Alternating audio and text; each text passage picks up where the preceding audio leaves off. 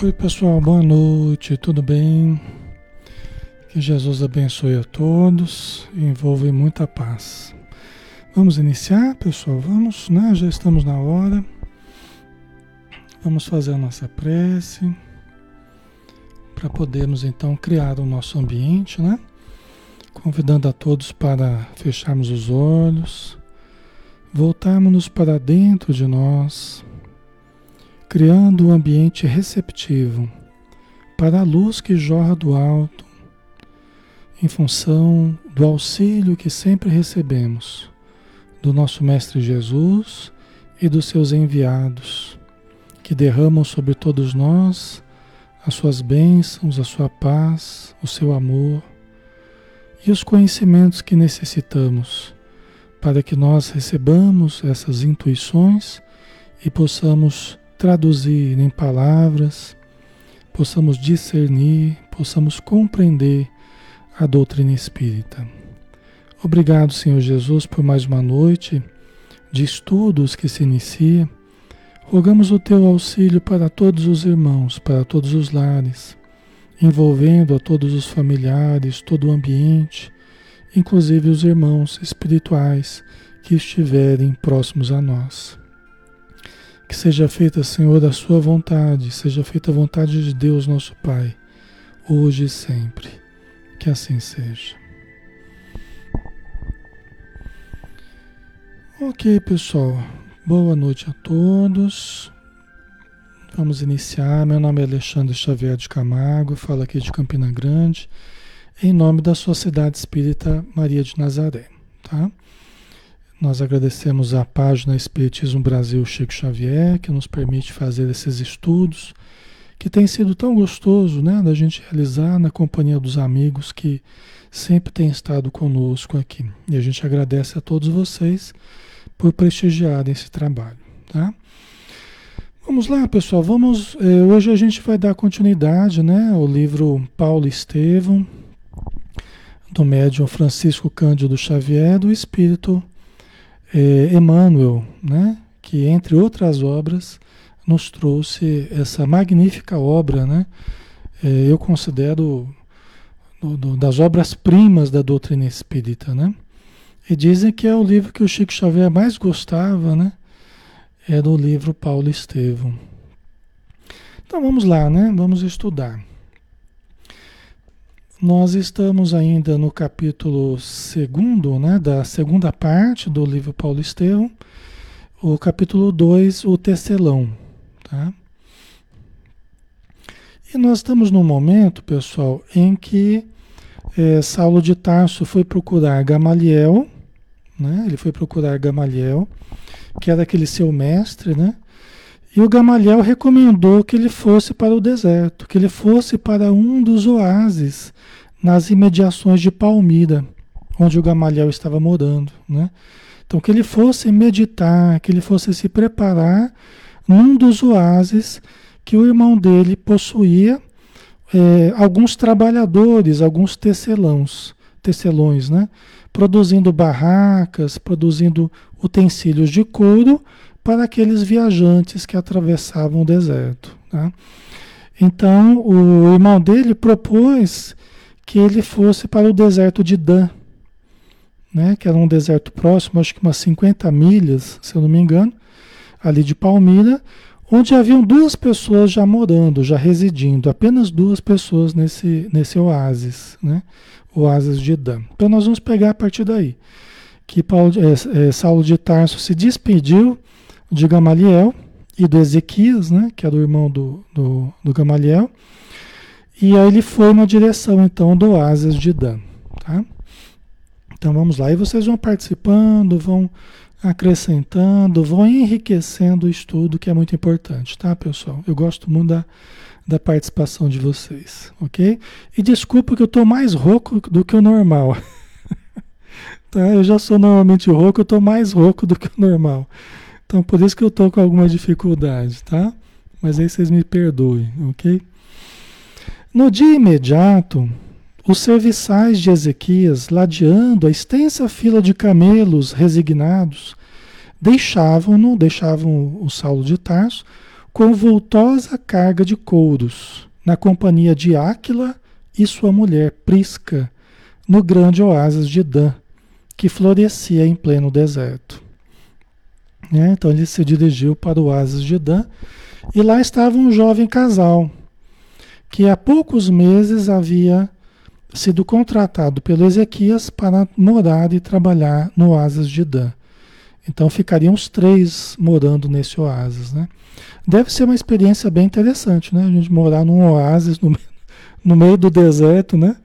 Deve ser uma coisa bem interessante para a gente estudar, para a gente meditar na vida, né? E Saulo de Tarso ele precisava disso para estruturar melhor o conhecimento em torno de Jesus, né? Ele precisava disso nesse momento. Ok. Os dois operários da pequena oficina receberam-no com as melhores mostras de fraternidade e simpatia. Saulo reconheceu neles, de relance, os mais nobres, as mais nobres qualidades espirituais. Olha que legal, né, pessoal? Que legal, né? Você chegar num ambiente assim, já tão remoto, né? Num ambiente tão solitário, e chega lá, você é muito bem recebido por duas pessoas, né, com qualidades das mais nobres, né? Ele logo percebeu que eram duas pessoas com, com nobres qualidades, né? Você vê que importante, né? Já pensou se ele fosse para um lugar que encontrasse pessoas rudes, pessoas difíceis? Ia ser um teste também, né? E às vezes acontece. Mas graças a Deus ele encontrou pessoas receptivas, né? predispostas a ajudá-lo. Isso é muito bom, né? Ok. A mocidade do generoso casal expandia-se em formosas expressões de trabalho e bom ânimo. Né? As características do casal. Era um casal jovem, né? E era um pessoal de bom ânimo, né? Eram, eram pessoas com, com bom ânimo. Isso ajuda muito, né? O Emmanuel até tem, eh, tem duas mensagens que ele escreveu no livro, no livro, não lembro se é no Fonte Viva, acho que é no Pão Nosso, se não me engano. Uma que chama Boa Vontade e outra que chama Má Vontade, né? É interessante porque ele colocou uma na sequência da outra, né? E é interessante ele trabalhando com essas informações, como que dá para a gente perceber que quando a gente parte da boa vontade, tudo fica mais fácil. Tudo se desenrola de uma forma mais positiva, mais saudável, né? Mas quando a gente parte da má vontade, aí, pessoal, vai tudo, tudo às avessas, vai tudo com dificuldade, né?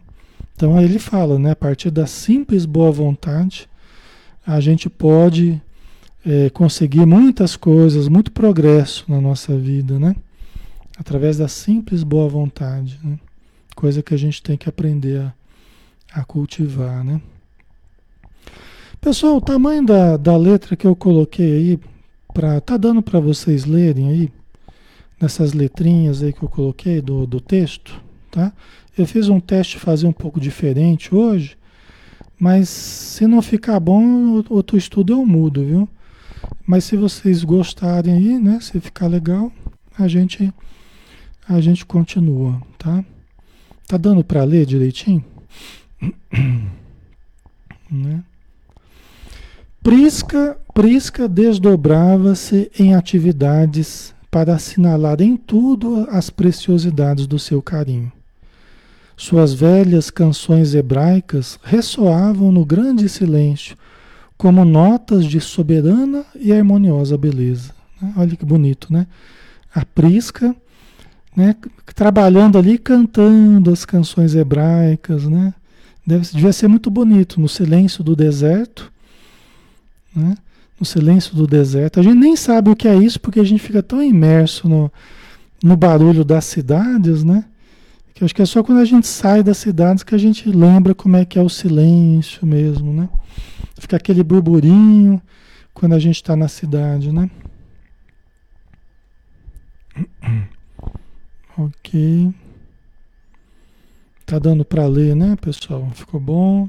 Então tá jóia. Ok. Então vamos lá, continuando, né?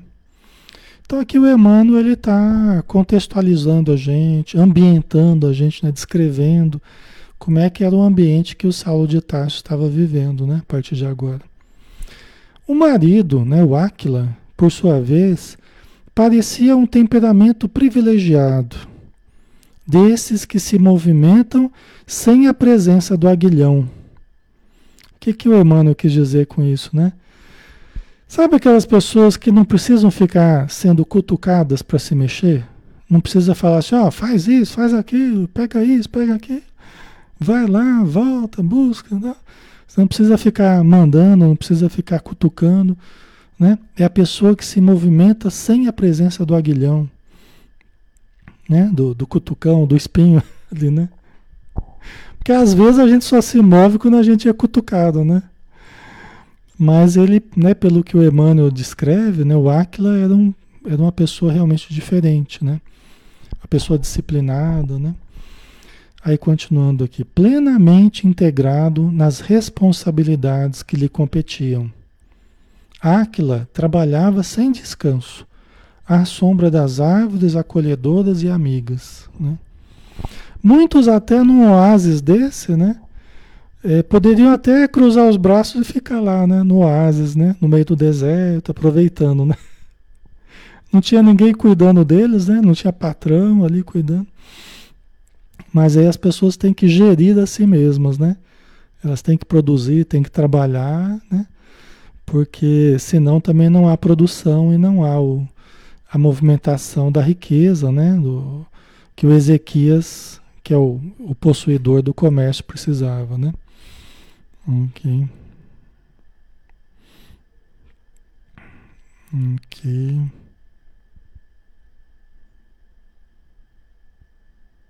A Sônia, tudo que é feito com amor floresce. É verdade. É isso mesmo. A Nádia, aqui onde eu moro tem esse silêncio. Que bom, Nádia. Aproveita então. É, é uma delícia, né? Em certos momentos a gente, a gente vivenciar esse silêncio, assim, no final de um dia, né? De tardezinha, ou à noite já. É uma delícia, né? Ou de manhã. É muito gostoso, né? É uma das coisas que eu mais gosto, assim, esse silêncio em certas horas do dia, né? Que beleza, né, pessoal?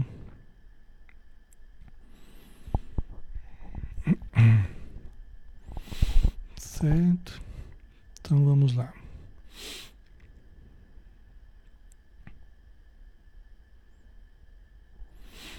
Saulo tinha a impressão de encontrar naquelas duas almas fraternas que nunca mais se haviam de se separar espiritualmente da grandeza de sua missão, dois habitantes de um mundo diferente, que até então não lhe fora dado conhecer na vida.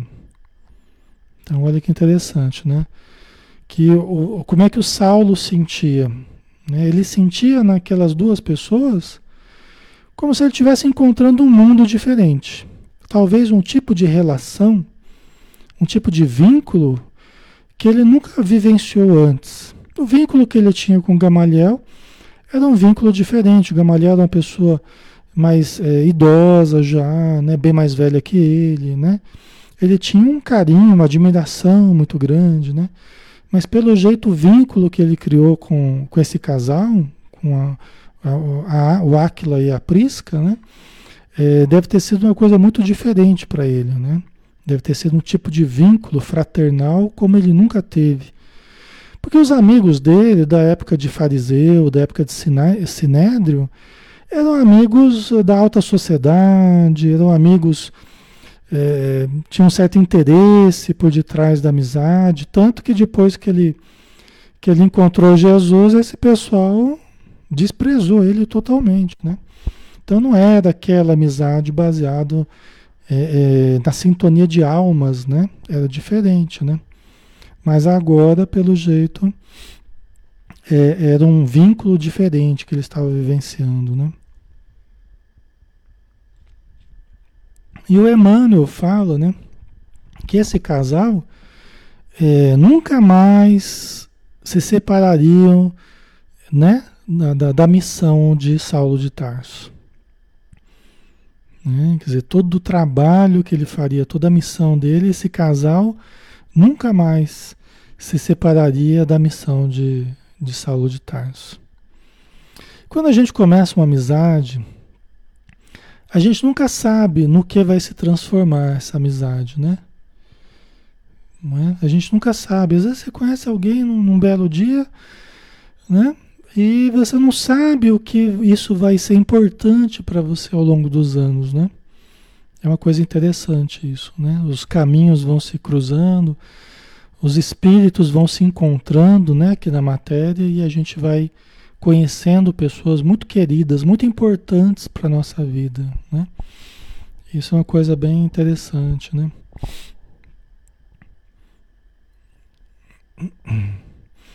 O primeiro dia correu com agradabilíssimas surpresas para o ex-rabino, sequioso de paz e solidão para os seus novos estudos e meditações. Quer dizer, foi um, extremamente agradável para ele. Né? Foram surpresas extremamente agradáveis. Né? O companheiro de trabalho, o Áquila, né, desfazia-se em gentilezas para atender-lhe às pequeninas dificuldades no mistério que a longo tempo deixara de praticar. Porque o, o tear, né, o trabalho de tecelão, ele aprendeu quando ele era criança. Então ele nunca mais é, mexeu no tear, né? Ele aprendeu o ofício de criança, mas adulto já ele não, não, não praticava, né? Ele foi praticar alguns dias de treinamento com a oficina do Ezequias. Né? E o Áquila logo percebeu nas mãos dele que eram mãos delicadas. O Áquila até estranhou, né? que eram mãos delicadas. Não tinham calos, não tinham machucados, próprios de, de, de, de tecelão, né? uma mão mais rude. Né? As mãos dele eram delicadas, né? acostumadas com esse tipo de, de trabalho. Né? Ok. A Silvana, né? Amigo sincero torna-se um irmão, né? É verdade. E Jesus até falava, né? O maior, o maior título que eu posso designar, que eu posso dar a vocês é o título de amigo. Né? Às vezes nem o irmão é amigo. Né? O amigo, o amigo, amigo mesmo é amigo. Às vezes o irmão pode não ser amigo né? Pode estar ali dentro de um laço consanguíneo, mas não haver exatamente a, a, o vínculo da amizade, né? Às vezes são espíritos até com, com certa dificuldade de convivência, né? Mas o amigo não. Aquele que se sintoniza realmente com a gente é na base mesmo da sintonia, da afinidade, né? Isso é uma coisa interessante.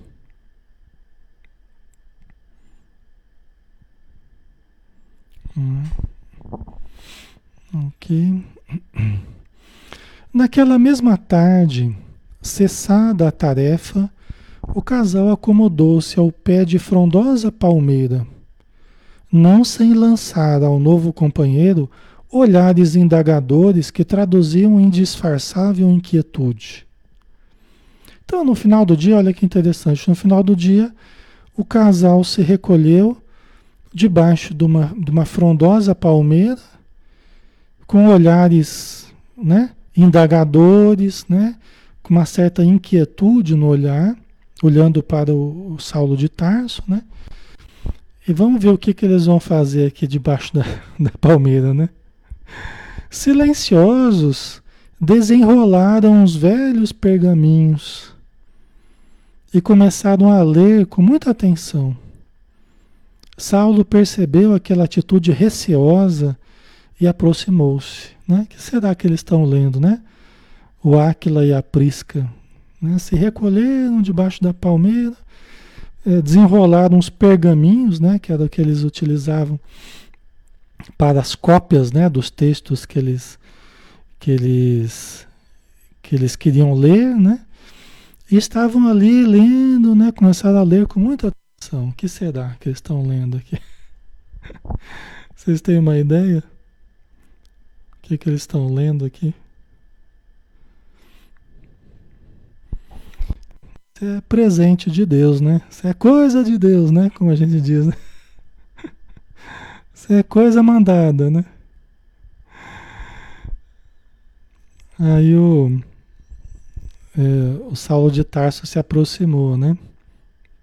Saulo de Tarso percebeu é, aquela atitude receosa e aproximou-se, né? Ele viu que eles estavam meio assim ressabiados e se aproximou para ver o que, que é. Aí ele disse, né? De fato, disse carinhoso, a tarde no deserto convida à meditação. O lençol infinito de areia parece um oceano parado. A aragem branda representa a mensagem das cidades distantes. Tenho a impressão de estarmos num templo de paz imperturbável, fora do mundo, disse o Saulo de Tarso, né? de uma maneira até, até um tanto poética. Né? Aquila admirou-se daquelas imagens evocativas e experimentou maior simpatia por aquele rapaz anônimo, que eles não conheciam, né? Eles não sabiam quem que era Saulo de Tarso, né? E, e, ele nem se apresentou como Saulo de Tarso. Né? Eles sabiam que ele se chamava Saulo, mas não que era Saulo de Tarso, né? Que era o doutor da lei, o antigo doutor, né? O, o ex-doutor, né? Eles não sabiam, né? Então o Aquila se admirou, né?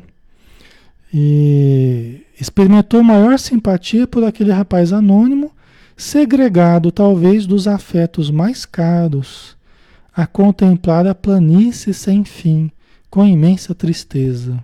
Né? Quer dizer, uma coisa que estava estampada no, no Saulo de Tarso, uma imensa, uma imensa tristeza né? que ele sentia. Né? Ok. Ah, Cristina, o Evangelho. Ali, olha só o que Deus providenciou para Saulo, né? O José Paulo, cortesia, coisa de Deus. É isso aí. Acertar na mosca. Né? A esse tempo, Prisca debruçava-se sobre a primeira parte do rolo de pergaminhos, absorvida na leitura. Lendo casualmente de longe o nome de Jesus, Saulo aproximou-se ainda mais e, sem conseguir ocultar seu grande interesse, perguntou. Você vê que coisa boa, né, pessoal? É coisa que. daquelas coisas que é preparado mesmo, né? Pra, pra gente. É coisa que. treinamento para nós, né? Aquele processo de treinamento, de estruturação, né? Aí o Saulo disse, né?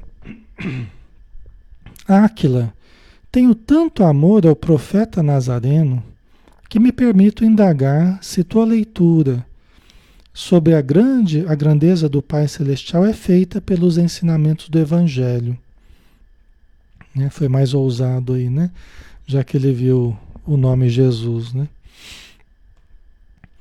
Sim, esclareceu o interpelado hesitante, né? Porque ele ficou com receio, né? O Aquila ficou com receio. Quem era esse Saulo que estava ali fazendo pergunta? Eles não conheciam, né? Ficaram com medo, né? Mas ele disse, né? Mas se vens da cidade, não ignoras as perseguições movidas a quantos se encontram em ligação com o caminho do Cristo Jesus. Né? Que aí falou para o Saulo das perseguições, mas você sabe que está tendo perseguições em torno do, do, dos adeptos né, de Jesus, né? Saulo não dissimulou sua alegria verificando que os companheiros amantes da leitura estavam em condições de permutar mais elevadas ideias do novo aprendizado. Né? Seria, interessante, seria extremamente importante isso, porque você ficar alguns anos no deserto, alguns anos no, no oásis, com poucas pessoas, né? Então, graças a Deus que eram cristãos, né? Que eram pessoas estavam estudando Jesus, né? Uma coisa muito bonita, né? É tão gostoso, né? Quando a gente encontra alguém que Você está num ambiente desconhecido, você está num ambiente novo, de repente você descobre que você, tem alguém que é espírita. Né? Você descobre que tem alguém que é espírita, alguém simpático, né? Que você percebeu que a pessoa né, foi simpática a você, você é simpático à pessoa. Aí começa a conversar e descobre que são espíritas, né? Então é tão legal isso, né? Porque a gente se sente mais puxa, tem alguém falando a minha língua aqui, né? Tem alguém com quem eu posso trocar, com quem eu posso né, é, é, conversar coisas profundas, né? É muito importante isso. Até porque é, esse é o alimento da alma, né? O amor é o alimento das almas. E a gente só consegue realmente estabelecer uma relação de amor profundo é, em que nós nos alimentamos reciprocamente quando há um certo ajustamento no modo de vermos a vida, no modo de sentirmos a vida, dos ideais que a gente acalenta. Né? Quanto mais há essa sintonia, mais nós nos alimentamos no campo da fraternidade pura. Por isso que em grupos como esse que a gente está, é um banquete, porque nós nos alimentamos reciprocamente. Todos nós que estamos aqui. Né? A permuta da alegria, do respeito mútuo, do carinho mútuo, da consideração mútuas. Né? Quer dizer, tudo isso se reverte numa ligação vibratória que permeia esse vínculo que a gente cria. Todos nós que estamos aqui estudando juntos, né? Até as pessoas que não estão participando através da, da, do texto, né? Mas que estão ouvindo e todo dia estão junto com a gente, elas estão também permutando com a gente de uma forma invisível, mas elas estão permutando com a gente na mesma onda, na mesma faixa de entendimento, de compreensão, de ideal, de amor. É muito legal. E é isso que faz bem. Às vezes eu termino o estudo aqui, pessoal. Às vezes eu termino o estudo e fico horas assim sentindo as energias que correm entre nós aqui. Energias boas, né, positivas. Às vezes termino o estudo e eu fico sentindo assim aquela energia muito boa que eu tenho certeza que é advinda né, das energias que vocês irradiam, que o grupo todo irradia, né? E que quando cada um de nós é, investe energias boas, a gente faz com que o bolo cresça, né? O bolo cresce. E cada um de nós retira também a melhor parte. Cada um de nós tira uma parte desse bolo também, né? Então todo mundo contribui e depois todo mundo tira, leva para casa, né? Uma parte bem gostosa desse bolo, né? desse montante de energias positivas que, que a gente somou aqui, né? Mas isso porque a gente está numa mesma linha de, de pensamento, de intenção, né? Então imagina para o Saulo lá, sozinho, sem família, sem amigos, conhecidos, né? E agora está lá com dois amigos muito queridos, né? Então é bem legal, né? Bem importante isso. Animado pela confissão do outro, sentou-se nas pedras rústicas, né? O, o Saulo de Tarso ficou animado, né? E tomando os pergaminhos com interesse, perguntava: anotações de Levi, Mateus, né? Sim, esclareceu Áquila, mas senhor de si e certo de se encontrar em face de um irmão de ideal. Você vê, quando a gente está com um irmão de ideal, a gente se desarma, a gente até confia mais, né? A gente ufa, né? Ufa, né?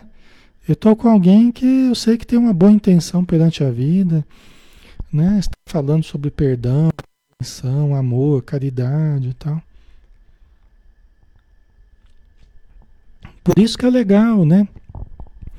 É, quando a gente vai para casa espírita, né? Quando a gente vai estudar, assistir palestra, porque a gente encontra um monte de gente que pensa como a gente, né? Embora as diferenças naturais que existam, mas antes eu me sentia, vamos supor, eu me sentia um ET, né? Às vezes com mediunidade, vendo espírito, acreditando em espírito, acreditando em reencarnação. falei, caramba, será que eu sou um ET aqui no planeta que só eu acredito nessas coisas, né? E de repente você vai para casa espírita, você acha um monte de gente que acredita nas mesmas coisas, né?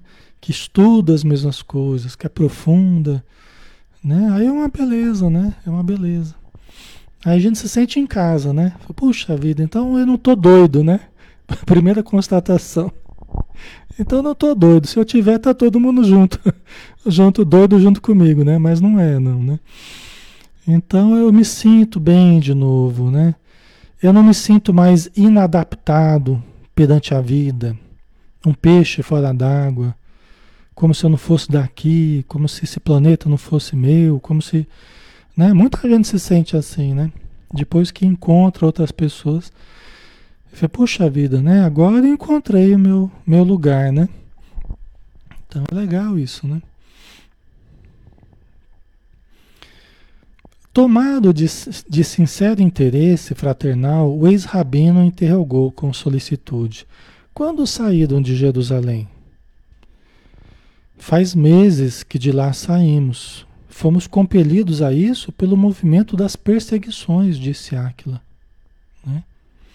Quer dizer que eles fugiram, eles estavam entre aquele, aquela porção de pessoas que fugiram, né? teve um êxodo grande de pessoas que, que tinham simpatia pelo, pelo caminho, né? por Jesus, né? e que quando Saulo de Tarso iniciou as perseguições, a igreja do caminho, muita gente partiu em debandada, né? muita gente foi embora de Jerusalém. E o, o e a Prisca, da Prisca estavam entre, entre esse número de pessoas. Né? Então são aquelas situações dolorosas que o Saulo é, está tendo, né? De vez em quando ele encontra alguém que, que tem a ver com o seu passado de equívoco, né? Aquela referência brusca e indireta ao seu passado perturbava o jovem tarsense no mais recôndito do coração. Né? Não dá nem para imaginar o que, que ele sentia, né? Se às vezes a gente lembra de alguma coisa que a gente fez para alguém, ou que a gente falou, que alguma coisa que a gente pisou na bola que já, hum, dá uma dor no coração, né? Se a gente lembra de alguma coisa assim, dá um, hum, você para assim, aquela lembrança, aquele pesar, né? Aquela sensação de, de pesar que, que, que gera em nós, né? Imagina no, no Saulo de Tarso, né? Chegaste a conhecer Saulo de Tarso? Perguntou o Áquila, né? Com uma grande ingenuidade a transparecer-lhe dos olhos. Uma grande ingenuidade, né? Porque ele não sabia quem, com quem que ele estava falando, né? Conheci-o, replicou vagamente. Eu, ouvi falar, né? Eu ouvi falar. Tadinho dele, né? Eu, né? eu conheci mais ou menos, né? Ouvi falar. Pois bem, prosseguiu Áquila, iniciando a narração de suas vicissitudes, né? O que ele passou, o que eles passaram, né? Talvez o próprio Saulo, segundo creio, não pudesse saber das atrocidades cometidas pelos homens inescrupulosos que tinham as suas ordens. Né? Então ele foi narrando muita coisa que aconteceu, até não vou falar aqui exatamente, né? mas muitas torturas, espoliações, assassinatos, muita coisa foi feita em nome da perseguição que o Saulo começou. Coisa até que o Saulo nem veio a saber que aconteceu. Ele não tinha a dimensão que tomou essa perseguição. Porque muita gente aproveitou, aproveitou a deixa, aproveitou a, a, a, as disposições de Saulo de Tarso para fazer os maiores disparates, para perseguir pessoas antipáticas, né? Vamos supor, certos soldados perseguindo é, é, pessoas que eles não gostavam, né? Roubando pertences, bens, né? torturando pessoas. Né? Inclusive o, próprio pai né, do, do, do Aquila foi morto, né? foi assassinado. Tá? Então houve tortura, então foi muito difícil para muita gente, né? E eram coisas que Saulo não sabia que tinha chegado a esse ponto, né? Saulo compreendia agora que ouvia os mais humildes a extensão da campanha criminosa que desencadeara, dando em Sanchas, dando oportunidade, né? a tantos abusos de subalternos e apaniguados. Pessoas que se aproveitaram da situação, né? Pessoas que se aproveitaram e levaram muito longe, mais longe do que deveria, mais longe do que o Saulo imaginou que pudesse chegar.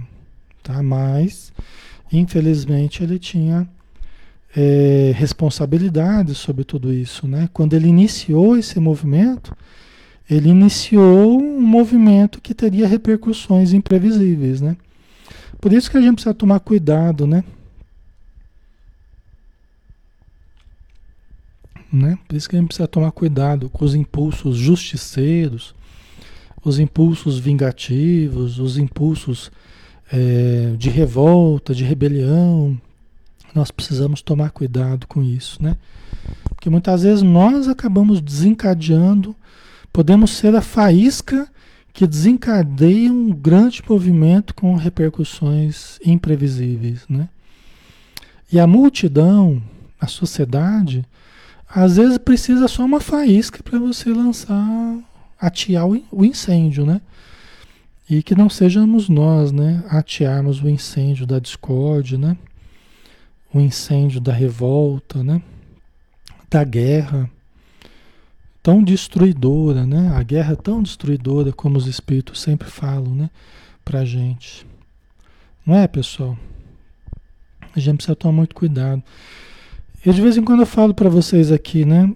O pensamento justiceiro é o pensamento dos obsessores. É, é o que mais caracteriza os obsessores. É o pensamento justiceiro. Entendeu? o pensamento justiceiro, fazer justiça com as próprias mãos. Então, sempre que a gente se pegar com esse tipo de pensamento ou sentimento, de queremos fazer justiça com as próprias mãos, é, nós precisamos tomar cuidado, porque é muito provável que nós estejamos nos sintonizando com aqueles do plano espiritual que querem aproveitar esse tipo de atitude, né? Então lembrar que a justiça pertence a Deus, né? e só a ele cabe é, é, lançar mão da justiça. Logicamente que é, aqui nós tamo, não estamos falando da justiça oficial, né? Porque nós temos a justiça aqui, né? Que todos nós temos que seguir, né? A justiça aqui da terra, tá? Dai a César o que é de César e a Deus o que é de Deus, né? Mas eu falo desse impulso dentro de nós de queremos fazer justiça com as próprias mãos, né? esse pensamento e sentimento justiceiro que a gente precisa tomar cuidado. Né? Existe um sistema de justiça e acima dele existe a justiça de Deus. Né? Ok. A Heloísa colocou, e até o agir impulsivamente, é verdade. Porque é o que mais acontece nessas situações, né, Heloísa? É o agir impulsivamente, né? E é uma das coisas que a gente mais precisa tomar cuidado. É, são com os nossos, é os nossos impulsos. Aprender a controlar os impulsos. Porque às vezes a gente deixa a coisa correr solta e na base do impulso a gente pode fazer muita besteira contra nós, contra os outros, né? E atear o incêndio da discórdia, né? Da guerra. Ali, né? É a oportunidade que os espíritos perturbadores querem, né? É, certamente utilizaram Saulo de Tarso. E ele, muito sensível, a gente vai ver na tarefa dele que ele era muito sensível. O Saulo de Tarso já era médium, na verdade, né? Ele não sabia disso. Ele já era médium. Né? E certamente os impulsos dele foram utilizados de uma forma desequilibrada, né? Agora ele está melhor, agora ele está se equilibrando, tal, né? Mas certamente ele era médium porque isso aparece ao longo do trabalho dele, né? A mediunidade dele. Principalmente quem tem mediunidade precisa tomar mais cuidado.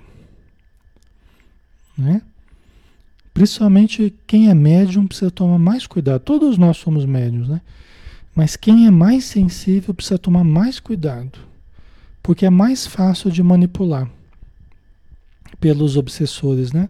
Pelos espíritos levianos, né? É mais fácil de, de manipular, né? De influenciar, porque sente mais a presença dos espíritos, sente mais os pensamentos dos espíritos, os sentimentos, né? As palavras que os espíritos é, irradiam para nós, né? Ok. Certo. E que pensas de Saulo? Perguntou bruscamente o Saulo de Tarso, perguntando pro, pro casal, né? E que pensas de Saulo? Longe de saber com quem permutava as ideias mais íntimas, Áquila respondeu sem titubear. O Evangelho manda considerá-lo irmão, extremamente necessitado da luz de Jesus Cristo. Né? Respondeu bem, né? Respondeu bem, de forma coerente, demonstra ser uma pessoa que está tá bem afiada ali com né, aquilo que é realmente. Né? Então, é, é, o Evangelho manda considerá-lo irmão extremamente necessitado da luz de Jesus Cristo. É assim que a gente tem que ver, é assim que a gente tem que ver os tiranos da sociedade, né? os malfeitores da sociedade. Esse, essa é a maneira correta da gente ver. É a gente ver essas pessoas com compaixão, né? nos compadecendo da imensa infelicidade desses irmãos. Ah, como assim infelicidade? A pessoa está rica lá, está aprontando, está Está roubando, está fazendo, está matando, como infelicidade. Porque toda pessoa que está fazendo mal é infeliz em si mesma. A gente até já falou isso, né? Todo aquele que está com uma atitude perversa perante a sociedade, perante as instituições, né, está demonstrando desequilíbrio, está demonstrando é, falta de discernimento, falta de compreensão, falta de amor, está demonstrando obsessão espiritual. Né? Então, é, é, esses são os grandes necessitados. Né? São aqueles que estão fazendo o mal. Aqueles que estão é, sofrendo o mal né? mas estão evitando de fazer o mal, mas estão sofrendo o mal, esses já estão melhorando. Esses já estão melhorando. Quem está chorando, quem está aflito, né? pelas dores, pelo sofrimento, pelo menos já está melhorando, está fazendo o caminho de volta. Quem está fazendo mal à população, quem está fazendo mal, né? Onde estiver, onde morar, tá? está gerando o crime, a morte, tá? esse é o grande infeliz. Esse é o grande infeliz. Porque esse ainda está indo. Ele está indo no caminho do erro. Tá? Ele está indo, ele está se distanciando. Ele vai ter que voltar também. Geralmente, quando a gente vai, a gente vai rindo. E geralmente quando a gente volta, a gente volta chorando. Né? A gente vai rindo da desgraça dos outros, né?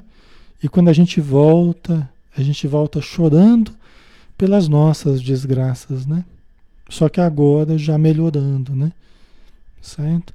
Quando o choro não provém da revolta, ele é um, um bálsamo, um bálsamo, um bálsamo purificador, dizem os espíritos. Quando o choro não procede da revolta, ele é um bálsamo purificador. Entendeu? Lavando a nossa alma, expungindo, né? Tá? Não quer dizer que a gente não possa ser feliz, tá? Não quer dizer que a gente não possa rir, não possa ser feliz. A conquista da alegria também é conquista da alma também, né? Mas para representar o filho pródigo voltando, né? que vocês colocaram aí, né? A volta do filho pródigo, né, Silvia? É isso mesmo, é a volta do filho pródigo. Pegou a sua herança e saiu fazendo, apavorando, né? Saiu pintando e bordando, né?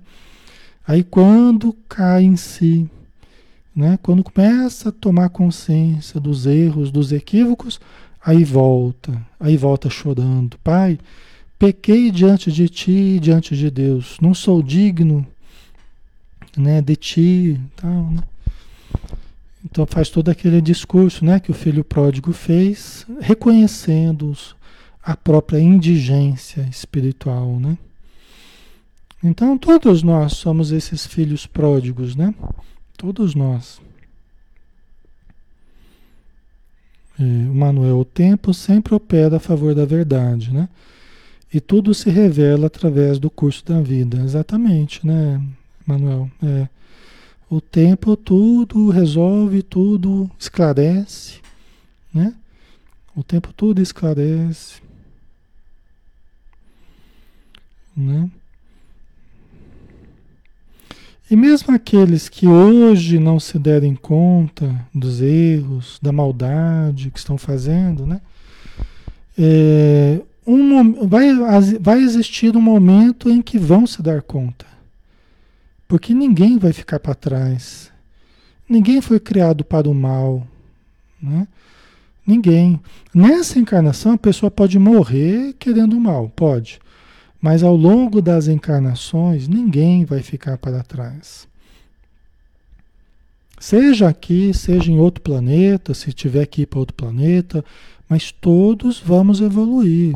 Não tem ninguém que vai ficar para trás sem evoluir todos tomaremos consciência dos erros. Grandes criminosos da humanidade aqui na Terra, se forem para outro planeta, na, na, na transição né, que nós estamos passando, se forem para outro planeta, pode ser que se transforme ao longo dos séculos nesse outro planeta num Bezerra de Menezes, num Chico Xavier, numa Irmã Dulce, num, ao longo do tempo né? ao longo do tempo. Não conseguiram fazer isso aqui na Terra. Né? Não conseguiram fazer isso aqui na Terra, mas se forem degradados para um outro planeta, ao longo dos séculos, eles terão a oportunidade de continuar evoluindo e podem se transformar em alguém regenerado, em alguém que vai amar as pessoas, né? Ok. A gente só não pode ter é, o pensamento imediatista, né? Achar que, que tudo tem que ser no, no, no tempo de uma encarnação. Né? Eu tenho que ter as coisas boas nesse tempo, eu tenho que ver a justiça nesse tempo, eu tenho que ver o bem vencendo nesse tempo, eu tenho que ver o mal pagando nesse tempo, senão eu não acredito em Deus, não acredito no Espiritismo. Não, aí também não dá. Né? Nós temos que ter a, a visão ao longo das encarnações. A gente tem que ver ao longo dos milênios, tá? Até a nossa evolução, né? A gente não pode esperar que nessa vida a gente vá né, virar um Chico Xavier nessa vida.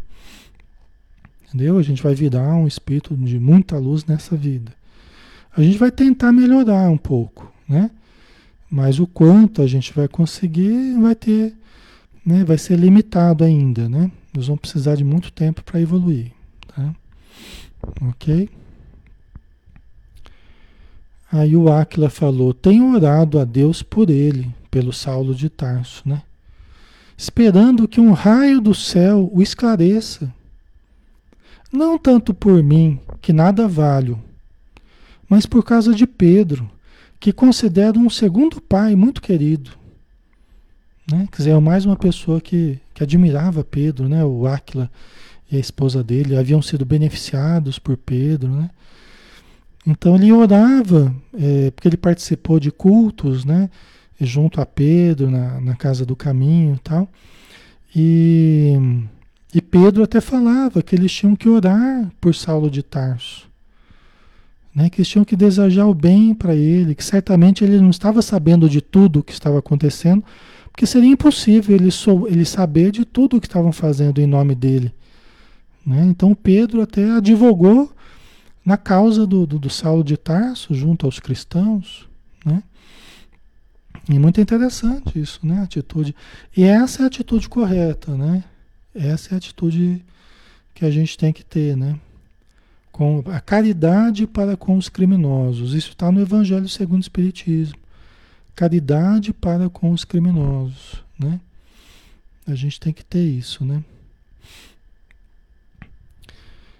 O ex-discípulo de Gamaliel tinha os olhos úmidos. Saulo de Tarso estava quase chorando já, né? Sem dúvida, disse Saulo, né? O famoso pescador de Cafarnaum é um dos grandes irmãos dos infelizes, né? Murmurou convictamente, né? É, porque ele sabe, agora ele sabe disso, né? Agora ele sabe disso. A Juliana Canuta, né? Sempre temos oportunidade para mudar ou tentar, né? É verdade. É... Ali, não é aqui que se faz, é que se paga, né? Há muitas moradas na casa do Pai, né? Exatamente. É, nem sempre vai ser aqui, né? Exatamente nesse planeta, né? Pode ser que seja em outro, né? Ah, socorro. Não apresse o rio, ele corre sozinho. Verdade, socorro. A Helene, nós todos somos estes filhos pródigos, né? Estamos sempre voltando ao encontro das reencarnações para buscar acertar. É isso mesmo. A Vanderlei, mas isso não significa que ele não vai pagar o que ele fez, né, Alexandre? Isso mesmo, exatamente. Vanderlei, é, a cada um segundo as suas obras, né? A questão é que a gente quer no nosso tempo. A questão é que a gente quer na hora que a gente quer que as pessoas paguem. Né? E, e tem o tempo de Deus. Tem o fruto que vai amadurecendo, né? Tem a semeadura e tem a colheita. A gente quer que a pessoa semeie e já colha na mesma hora. Mas nem sempre vai ser assim. Tá? Nem para a gente, graças a Deus, e nem para os outros. Né? Porque a gente também quer a misericórdia de Deus, a gente não quer? A gente também não quer um tempo da gente se fortalecer, para a gente pagar certas dívidas. Né? Quando é para a gente, a gente é um peso, né? Quando é para os outros, a gente quer que que os outros paguem logo, né? Então, aí que entra o amar os outros como a gente ama a gente. Né? E a gente ser misericordioso para com os outros para que a gente obtenha misericórdia para com Deus. Não é assim? Então a gente não quer que cobrem toda a dívida da gente de uma vez. A gente não quer que Deus nos cobre tudo de uma vez, que os obsessores nos cobrem. Né? A gente quer que sejam suaves prestações, não é? A gente faz lá aquele baú da felicidade. A gente faz lá aquele carnê a perder de vista, né? A gente quer que sejam suaves prestações, né? Então, é, isso é um benefício que Deus dá a todos, né? Ela já, mas e a pessoa que está passando por situações muito duras? Esse aí já está na execução da dívida já. Ele já está na, execu na execução da dívida. Você já não pagou, já vem protelando faz tempo. Tá? Já vem protelando faz tempo, já acumulou a dívida, teve que renegociar, já não pagou a re renegociação, já foi para execução já da dívida. E tem coisas na nossa vida que parece isso, né? Parece que já está na execução mesmo, né? Não é assim, gente? Porque a vida ó, vai pagando, vai pagando as dívidas, não deixa acumular não. não. Senão vai gerar juros. Não vai, não vai deixando não. Vai pagando um pouquinho por mês, mas vai pagando, né? Mas a gente, às vezes, a gente está tomando novos empréstimos, novas encarnações e está jogando fora através das paixões, através dos vícios e vai tomando empréstimo. E já não tem mais. O nosso nome já está no Serasa. Já tem que outros assinar por nós já, porque o nosso nome já não está mais valendo. Alexandre, eu estou avalizando você aqui, olha lá. Você vai reencarnar de novo, mas olha o que você vai fazer lá embaixo, hein? Não, pode deixar, deixa comigo, deixa comigo, dessa vez vai. Dessa vez eu vou acertar, dessa vez vai dar, vai dar tudo certo. Né? E aí, quando a gente toma posse dos recursos de novo aqui na Terra, Aí a gente age, a gente age como se a gente fosse rico, né? Tá com a conta cheia, a gente acha que tá por cima da, da carne seca. Né? Quando a vida tá mansa, fala, oh, Deus gosta muito de mim, olha como minha vida tá mansa, né? Olha como Deus me ama. E é tudo empréstimo. Eu tô aqui de dívida, ó. Espiritualmente falando, eu tô por aqui de dívida. Mas como a vida tá mais ou menos mansa, por misericórdia de Deus e, e dando oportunidade para eu estudar, trabalhar, ajudar, né? Produzir. E eu tô lá só esbanjando, esbanjando, esbanjando. Até que chega a hora que vem a, a execução, né? Vem as, as cobranças duras, né? Vem as cobranças duras, né? a, a Cristi colocou aqui, né? E como podemos ir pagando? Fazendo o bem, Cristi. Fazendo o bem. Amando. Ah, mas então é simples. É e não é ao mesmo tempo, né? Qual é a extensão do bem que a gente quer fazer? Né? Tem gente que fala assim: ah, eu não faço mal para ninguém. Né? Eu não faço mal para ninguém. Aí a pessoa se sente muito boa porque não faz mal para ninguém. Mas está fazendo bem também? Está saindo de dentro de si para olhar os necessitados, para gastar o seu tempo, a sua energia no bem, na caridade, na mediunidade, no auxílio a todas as pessoas? Ou está num âmbito muito fechado, egoístico, muito limitado, né? Só dizendo que não, não, não faz mal para ninguém. Né?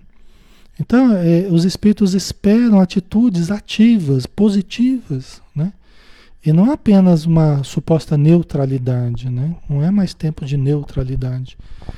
Aliás, não existe neutralidade, né? Se a gente não está fazendo o bem realmente, a gente já está fazendo o mal, porque a gente está perdendo tempo. E o maior patrimônio que a gente tem é tempo. É. Esse é o maior recurso que nós que nós temos que valorizar é o tempo. Né? O tempo, por exemplo, aqui na Terra é precioso para nós, é preciosíssimo.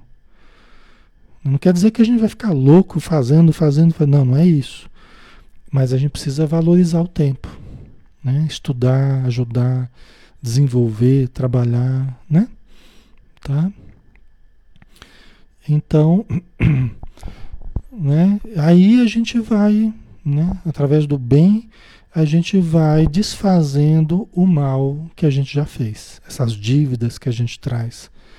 É atra através de toda a busca do bem que a gente empreender aqui nessa vida, né? De uma forma muito ampla, tá? Não é uma forma restrita, de uma forma muito ampla, de todos os modos possíveis, né? a Sueli, né? Muitas vezes fazer o bem é na própria família, né? Começa na própria família. Tem casos que não há muito como sair do âmbito da família.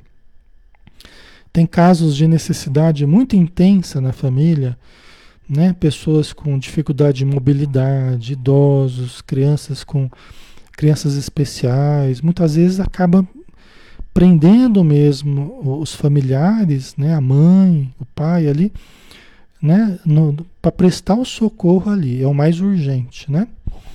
Os idosos que precisam de ajuda, né? Mas em muitos e muitos casos começa na família, mas não pode parar na família. Cada um tem que analisar, puxa vida, eu tenho condição de extrapolar a família consanguínea e ajudar a família universal. Para muitos de nós, o desafio é estendermos o bem que geramos à família e aprender, aprendermos a olhar e ajudar a família universal. A romper as, as limitações dos vínculos consanguíneos. Né? Porque a família consanguínea não é o último degrau, né? Quer dizer, existem outras necessidades em torno, né? O André Luiz ele até ele percebeu que um dos erros dele na Terra é que ele se manteve muito restrito é, é, à sua família consanguínea. Ele fala isso nos primeiros capítulos, né? Ele nunca se lançou a extrapolar para a família universal. Surdo a comezinhos deveres de fraternidade, ele diz. Que ele foi surdo a comezinhos deveres de fraternidade, ou seja, é, é, é, pequenos deveres de fraternidade. Coisas às vezes simples que a gente poderia fazer e que a gente se tornou surdo a esses deveres, né? Ok. Certo. A Juliana colocou: Eu era terrível, falava, eu não mexo com ninguém. O porquê disso? Agora entendo, eu fazia mesmo nada. Não queria compromisso com as obrigações espirituais. Certo, Juliana. Que bom que você percebeu, né, Juliana? Maravilhoso, né? É isso aí. Não tem importância a gente perceber que errou ou que está errando. Né? Ninguém vem já perfeito. A gente está aqui para se aperfeiçoar. O bonito, né? O bonito é a gente tomar consciência disso e a partir daí começar a mudar, né? Então a gente tem a eternidade pela frente. O que a gente precisa é conscientizar e mudar, né? Então nunca é tarde para a gente fazer isso, né? Certo, pessoal. Vamos dar uma paradinha aqui. Acho que já estamos na hora, né? É, acho que já já estamos no nosso nosso momento aqui, né? Certo? Então vamos fazer a nossa prece, né? Vamos agradecer a Jesus, agradecer aos bons espíritos, agradecer ao nosso espírito protetor, e todos aqueles que da vida espiritual nos olham, nos intuem, nos protegem, tentam nos induzir ao bem quando nós abrimos os nossos ouvidos para ouvi-los. Obrigado, Senhor Jesus. Obrigado por toda essa ajuda. Obrigado por este livro que nos ilumina, pelo exemplo de Paulo de Tarso e todos aqueles que fizeram a história, a história do cristianismo, que se doaram, que enfrentaram o ridículo dos homens, que enfrentaram o sarcasmo, que enfrentaram as suas próprias dificuldades, para que nós hoje tivéssemos um padrão de evolução espiritual, tivéssemos um referencial para o nosso crescimento. Então, muito obrigado e que possamos aproveitar isso ao longo dos dias, né, em contato conosco mesmo, em contato com o nosso interior, sedimentando os ensinos que aqui foram analisados. Que a tua luz nos envolva, Senhor, que assim seja. Muito bem, pessoal. Obrigado, tá? Um abração para todos. Que Jesus abençoe a todos, né? Muita paz. E até amanhã. Amanhã a gente tem o ser consciente, né? Amanhã é quinta-feira, né? Nossa, como tá passando rápido o tempo, né? Não sei se é porque todo dia tem uma coisa gostosa pra gente estudar aqui, mas acaba passando mais rápido, né? Você sai de um dia, já entra no outro. E... Então amanhã a gente tem o ser consciente, tá? Às 20 horas. Um abração, fiquem com Deus.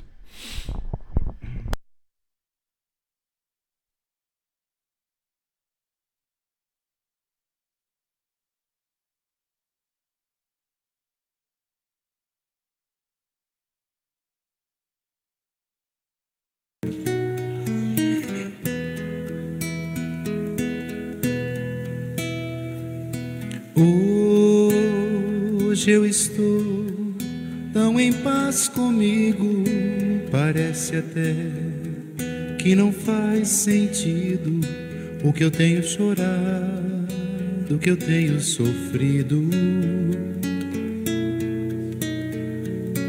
Hoje eu olhei o céu da minha janela, vi no meu coração a presença tão bela de Jesus sorrindo e dizendo para mim: Vem, deposita em minhas mãos todos os seus problemas. Levante esse olhar, não chore, não tema, não perca essa fé que você tem em mim. Quem vem a mim se alimenta do pão da vida. Quem segue meus passos não sente as feridas, tem a paz que eu dou, é feliz enfim. Senhor, perdoai meus pecados, me aceite ao seu lado, me deixe tocar esse manto sagrado e a graça que eu peço terei na sua luz. Senhor, quem sou eu para que entreis em minha morada, mas um fio da sua luz numa telha quebrada ilumina uma vida para sempre, Jesus. Senhor, consolai os que choram, curai os que sofrem, nas ruas, nos guetos, nos becos escuros, na chuva, no frio, sem teto e sem pão. Piedade daqueles que pensam que a felicidade é riqueza, o poder. Ser feliz na verdade é quem tem Jesus dentro do coração. Jesus Salvador, Jesus Salvador. Jesus Salvador, é sempre Jesus.